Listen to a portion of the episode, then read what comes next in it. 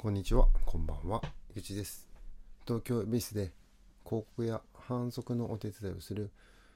グラフィックデザインを中心としたデザイン事務所をやっています。今回も、え前回の続きでウェビナー後期っていうことで、はい、その2を取っておるのですが、えーちょっとご要望があったんで、一つ話をすると、あのー好きなことや得意なことをあ求めるスキル僕が求めるスキル採用時に求めるスキル なんか言うね、えーっていうのが3つあるっていう話をさせてもらって1つは表現力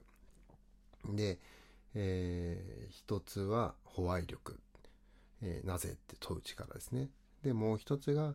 好きなものや得意なことを公言することっていうふうに言いましたと。まあ、オタクタレみたいなことなんですけどね。で、その中で、えーまあ、その3番目の好きや得意、まあ、それがないっていう人もね、あの特にいらっしゃったりもするんで、まあ、そういう人に向けて、えー楽しいって思うことはいいことだっていうことを知ってくださいという話をしたんです。で、楽しいと思うことに罪悪感を抱かないでくださいね、という話をしました。えこれって、えーどういうことかっていうと僕がかんよくうんスタッフとかねそういう方と話してて思うのが私、えーこう楽しく仕事をすることにがダメだと思ってるっていうか仕事とは苦しいもんでしょみたいななんかあるんですよ。我慢することでしょみたいなのがあって。で僕すごいそれが嫌であの我慢しないといけない時もあるんですよ仕事なので。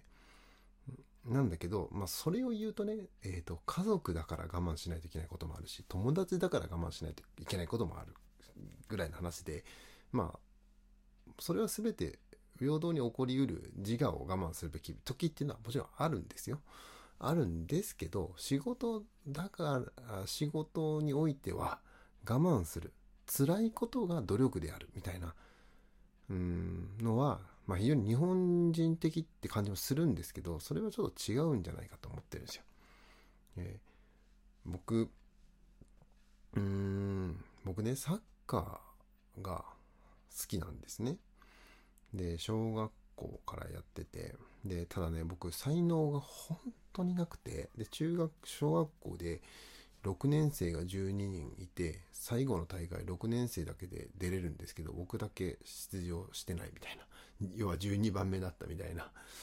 えーそんぐらい下手くそだったんですよ。別に運動神経はそんな悪い方ではなかったけどその小学校においてはまあ僕は一番下手くそだった。それで心折れてたんでしょうね僕ね。中学校ではテニスを選択して。まあ大好きな先輩がやってたっていうのもあるんですけど。で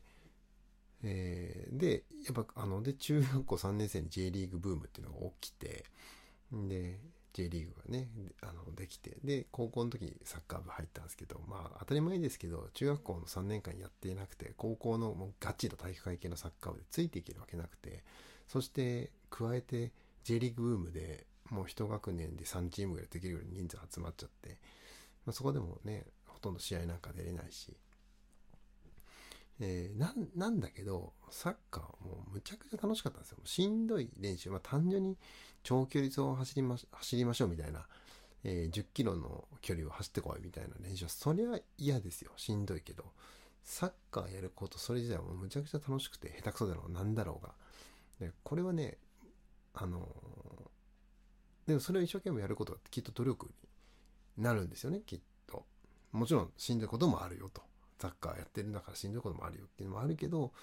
えーそれ自体の魅力っていうのは非常にあってだから僕も今はさすがに思わないけど給料が10万でもプロ選手になれるよって言われたらあのなってたと思うんですよね。その試合に出る出れない関係なくて。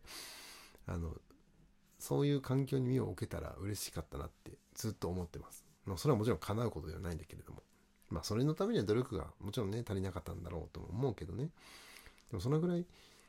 えっ、と好きなことって努力できたりするんですよ。なのであ楽しいなって思って仕事をすることに何ら罪悪感を感じる必要ないし何ら仕事の中で楽しいと思う瞬間たくさん作った方がいいわけで。で、でも仕事自体に楽しいと思わないじゃないですかって。いうのは、まあ一般論あると思うんですよね。だからいろんな、もしかしたら今しようやろうとする仕事を辞めてデザイナーになろうって思うのかもしれないし、デザインの仕事を辞めて別の仕事をやろうと思うのかもしれないし、えー、それはもうその時々それ、それの個人の考え方あってしかるべきなんだけれども、えっ、ー、と、その楽しさって、あ、逆にごめんなさい、えっ、ー、と、楽しいことって、えー、ウェビナーでも川端さんが話してたけど、抽象化してやると、楽しいこと転用して、あ、同じように今やってるこの仕事も、この辺は楽しいんだなって分かったりするんですよ。共通項を見つけ、見つけ出したりできる。うん。なので、好きっていうところを突き詰めないとそこまでいけないんですよね。具体的なことをもうとことん突き詰めないと。でそういうのをいかに蓄積するかっていうことを考えると、やっぱり、うん、好きから逃げてはいけない。で、なんつうんだろうな。うーん、デザイン勉強してて眠たいなと思って、それでも頑張んなきゃと思って辛い思いしてやると。それも必要なことなんですよ。それをするなっていう話でもないし、それを否定するものではないけれども、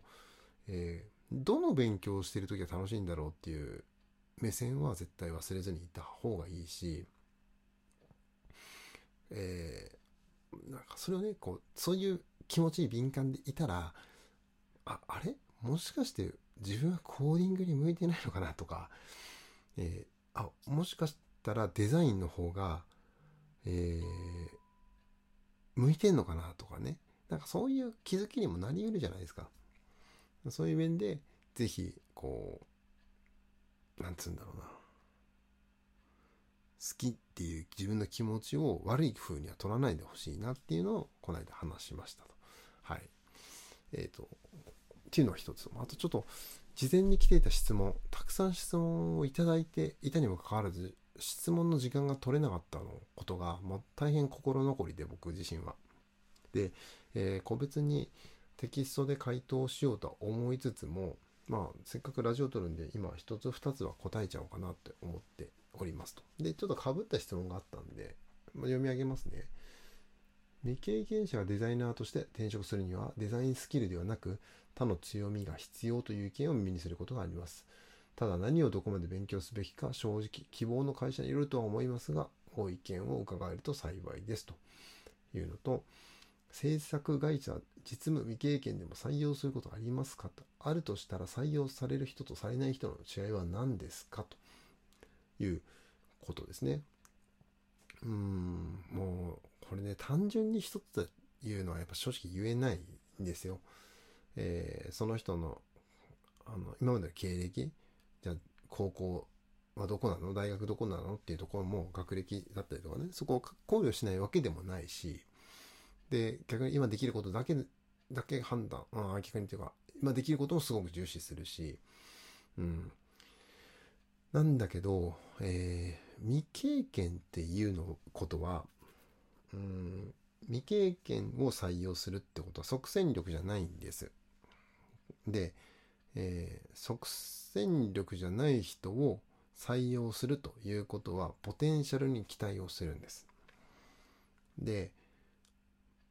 ポテンシャルがあるなって感じさせないことには無理だと思うし、えー、もそもそも採用しようと思っているフェーズがね、例えばうちの会社だったらもう忙しくて手が回んないっていう時に、えー、未経験者入れたら僕社内のスタッフからめっちゃ怒られると思うんですよ。いやいや、もう教えてる暇ないよとかね。ななので、そういう時はもうニーズが違うんで、もちろんやっぱり採用に至りにくいと思うし、もちろん。それでも、うん、うわ、このセンスやべえなとか、この子すごいなと思うと、取りたくなっちゃう気持ちもありますね。でまあ、結局どんだけポテンシャルを感じさせるかという面なんですよ。で、えっ、ー、と、まさにこれがね、あの、このウェビナーで答えたことなんですけど、僕はそういう時に表現力、デッサン力があるかとか、ちゃんと絵を好きなのかなっていうところを重視したり、えー、なぜっていう力、えー、要はこれは何でこうしたの？って聞いた時にパッて答えれるかとか、えー、そういう言語化ができているかなぜだって自分に対して目を向けれているのかっていうのを見るし、うん、例えばねやっぱりそれができてない人って言葉に詰まるんですよ。であの好